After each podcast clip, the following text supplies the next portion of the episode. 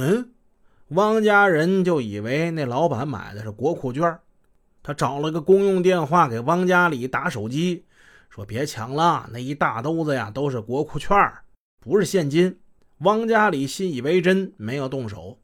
但事后汪家里想，哪有私人买那么多的国库券啊？显然是他哥道听途说，闹了误会。哎呀，我哥耽误事儿啊！这么一次大好的机会，这就眼巴巴的给他放过去了。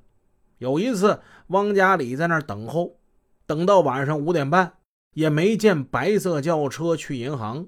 汪家人呢，却骑着摩托车从银行那边回来了。哎，你你怎么回来了？不不回来不行啊！今天不不正常，怎怎怎么个不正常法？我我就没没看见那那辆车。没看见那辆车，你就等等呗。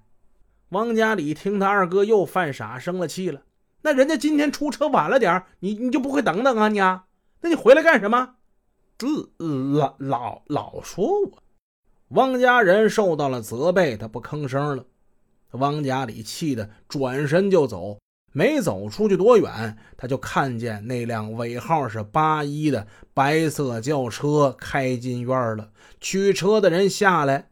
拿了很大一兜子进了楼了，哐当，防盗门关上了。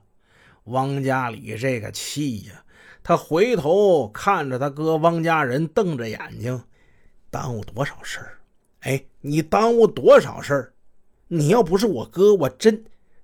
他只说了半句，把后边的话咽回去了，独自一个人骑着摩托车，他走了。即使汪家里没把最后那句话说出来，汪家人也猜出来，他弟弟想说的是啥，因为他以前他弟弟跟他说过一样的话。汪家人心里一沉，他知道他弟弟想宰他，哎，吓得他只打了个寒战。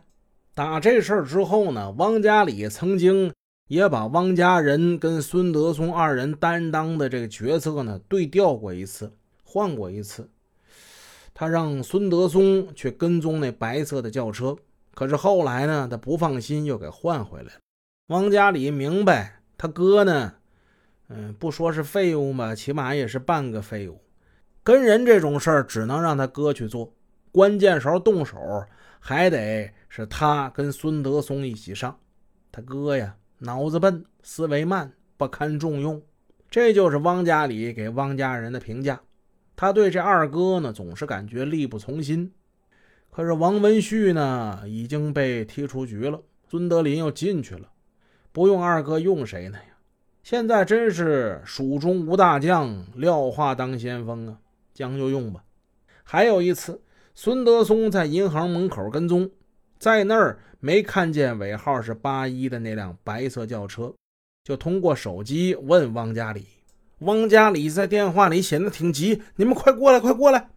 没等几个人汇合，那白色轿车又开到一号楼前了。从车上这回下来四个人，人不齐，所以汪家里只好又放弃了原来的计划。经过长时间的观察，他们发现这几个老板呢，每逢周六周日取钱那兜子是最大的。